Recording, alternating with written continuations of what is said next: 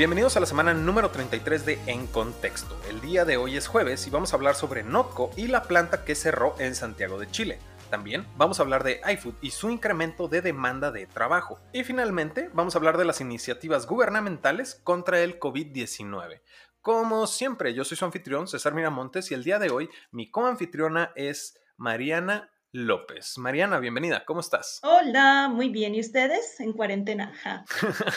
Completamente, ¿no? Creo que es una, es una pregunta muy cruel de tu parte preguntarnos eso, pero muy acertada tu pregunta sabiendo cuál es la respuesta, ¿no? En un, en un, canal unidireccional, ¿no? Antes de comenzar con las primeras noticias, nada más es importante recordarles, como siempre, que si consideran que este programa está aportando al ecosistema del emprendimiento, tecnología y capital de riesgo en cuestión de visibilidad, también participen ustedes como nuestra audiencia en esta misma visibilidad al compartir el programa en redes sociales, Facebook, Twitter, Instagram, la que guste, de nuevo, con la intención de incrementar la visibilidad del emprendimiento, tecnología y capital de riesgo en América Latina. Y por último, no sé si recuerden que la semana pasada o antepasada lanzamos una dinámica en la que invitamos a toda nuestra audiencia a que nos mandaran un mensaje de voz de alrededor de un minuto en el que nos presentaran su perspectiva del ecosistema en función de quién iba a sacar ventaja con esta cuestión del coronavirus y quién iba a sacar ventaja una vez que terminara, ¿no? Y los más interesantes les pusimos cinco el lunes de la semana pasada.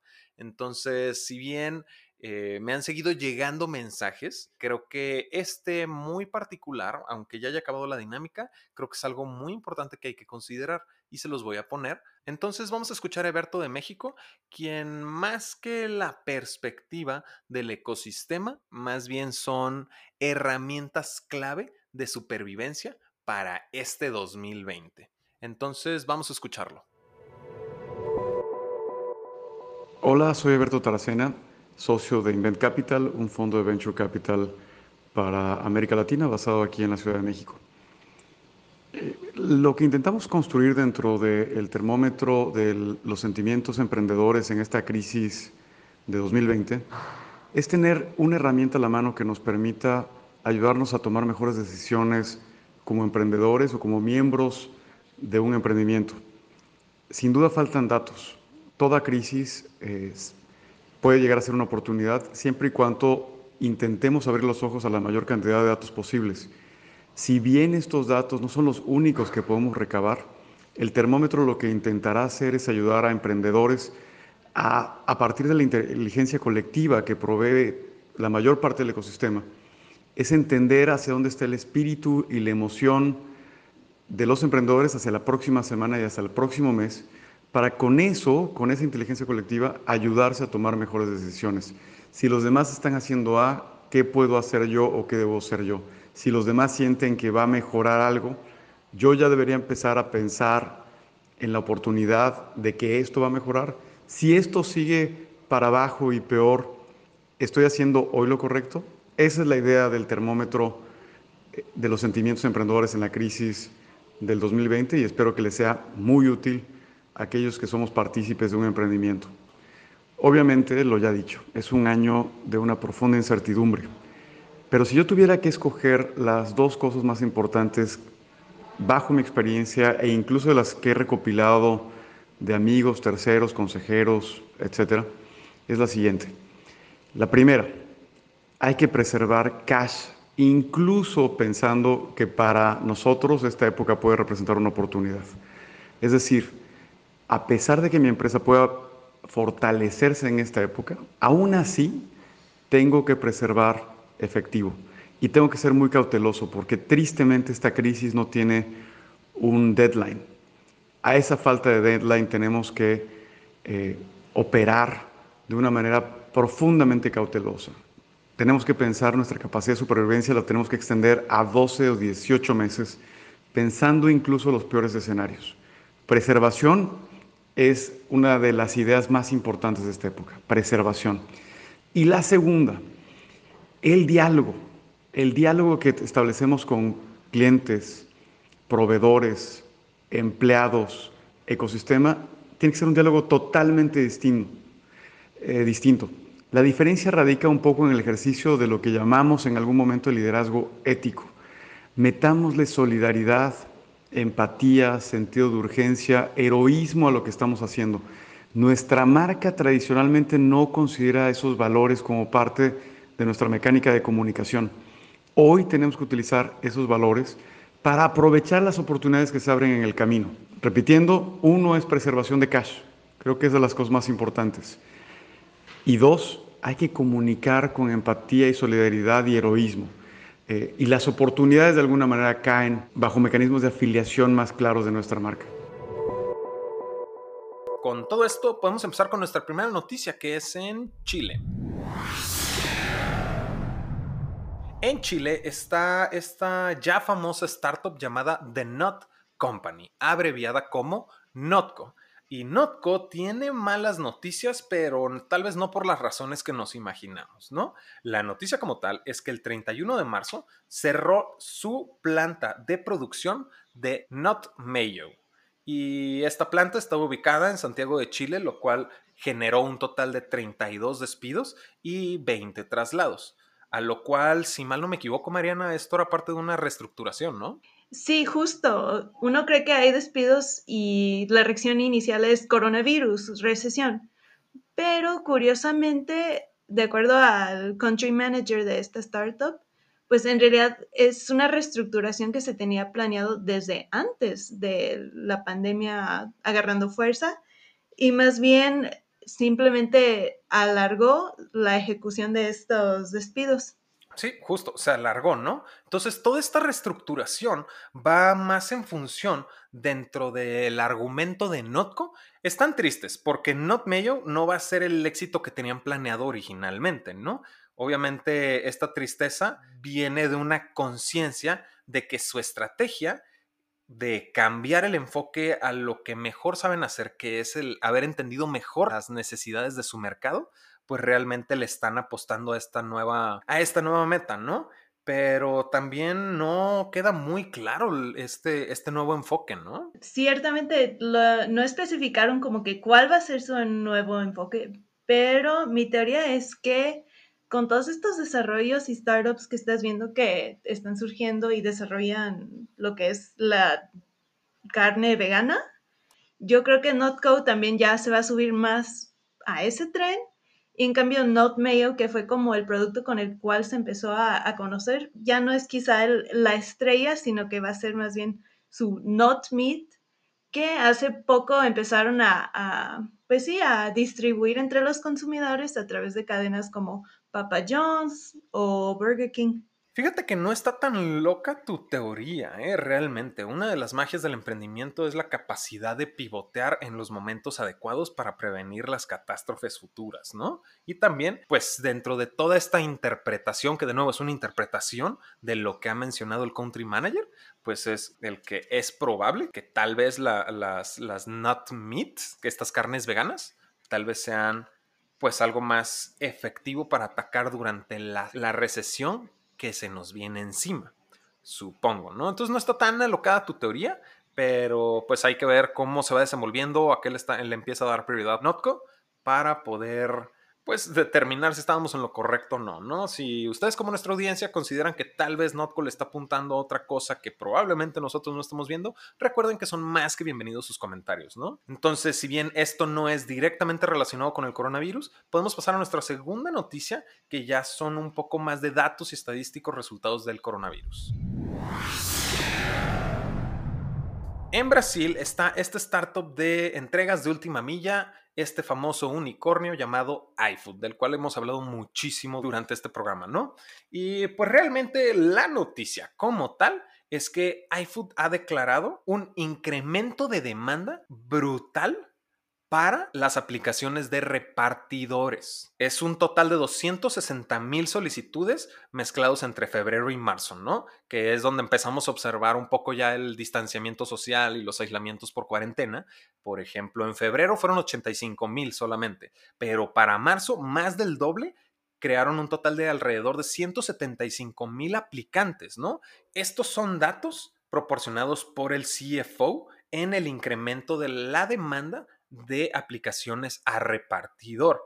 No han dado datos del incremento de demanda de entregas. Se da a entender por como lo comunica el CFO, es que, y dijo, las, la demanda ha sido bastante intensa. No da datos, pero pues no es la única plataforma de entregas de última milla que conocemos y ya han dado datos otras eh, startups, ¿no? Entonces el incremento en demanda es lógico, a lo cual el incremento en solicitudes de repartidores también es de cierta manera práctico. Ahora, si hay un incremento en la demanda de aplicantes para conseguir un trabajo, estamos hablando de que se están tomando medidas de personas desempleadas, desempleadas, que puede ser un efecto cascada producto del COVID-19, ¿no, Mariana?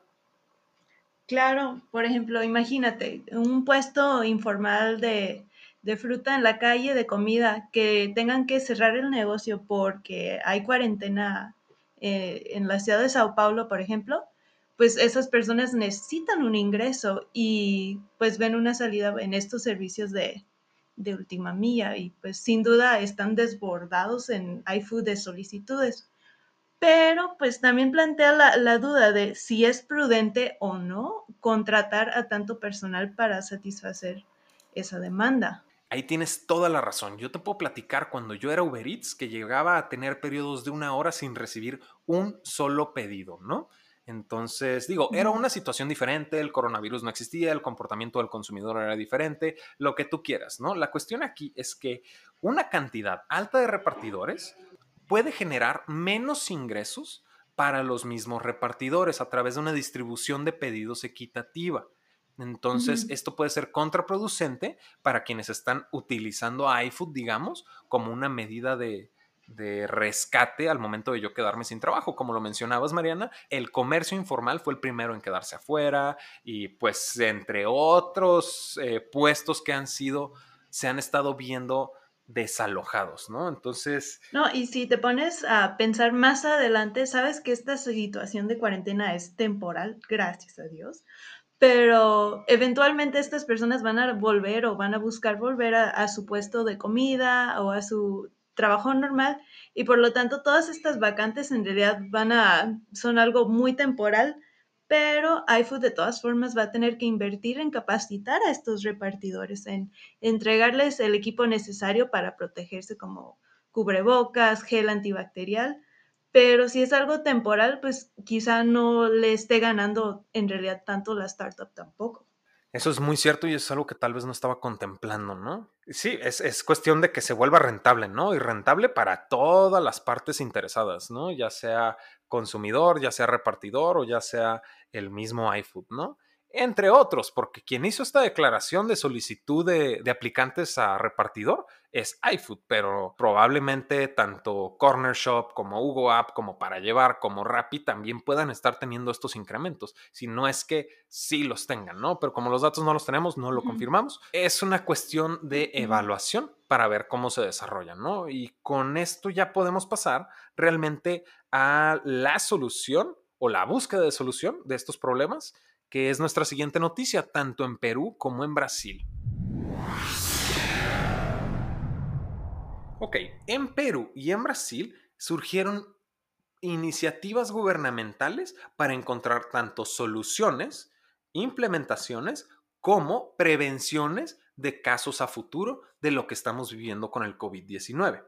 Ahora, ¿quién es mejor para innovar y para pivotear un producto? Obviamente las startups con equipos eh, ya sea pequeños o medianos o con una capacidad de resolución de problemas, ¿no? Vamos comenzando con la iniciativa de Perú. ¿Por qué? Porque en Perú eh, se creó el reto Innova COVID-19 con un presupuesto de un total de aproximadamente 2.8 millones de dólares.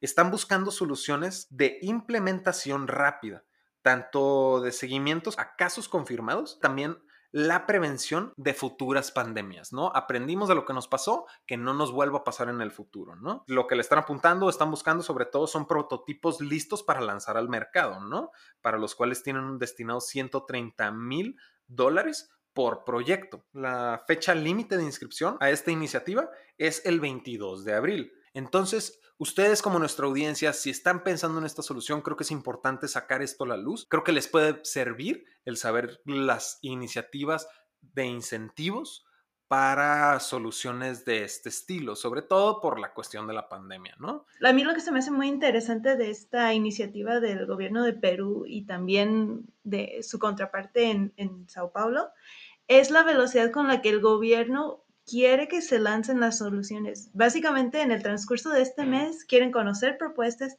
y luego ver su implementación.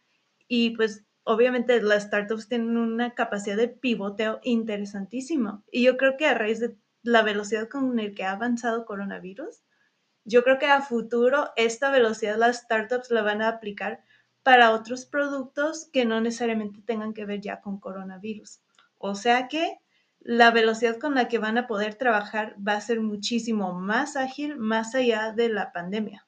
Exactamente, ¿no? Y eso es algo con lo que se quedan las, las, las startups, ¿no? Una vez que termina esta, esta pandemia, esta capacidad de implementación de manera casi inmediata para resolver problemas, ¿no? Lo estábamos viendo que había plataformas, si mal no recuerdo, fue Rebus, quien sacó en una semana tres nuevas implementaciones, ¿no? Para salvar su modelo. Y este tipo de implementaciones no se veían posibles antes de que empezara todo esto, ¿no? Entonces, creo que es muy acertado lo que mencionas tú, Mariana, que es el hecho de que se van a quedar con esta, este aprendizaje de implementación de manera efectiva, ¿no? Nos enfocamos a lo importante. Ahora, en Sao Paulo, pues realmente una iniciativa también muy parecida, ¿no? Tienen apuntado a financiar a 10 startups con un presupuesto de 19 mil dólares para cada una que puedan presentar un producto viable con pruebas en el mercado objetivo.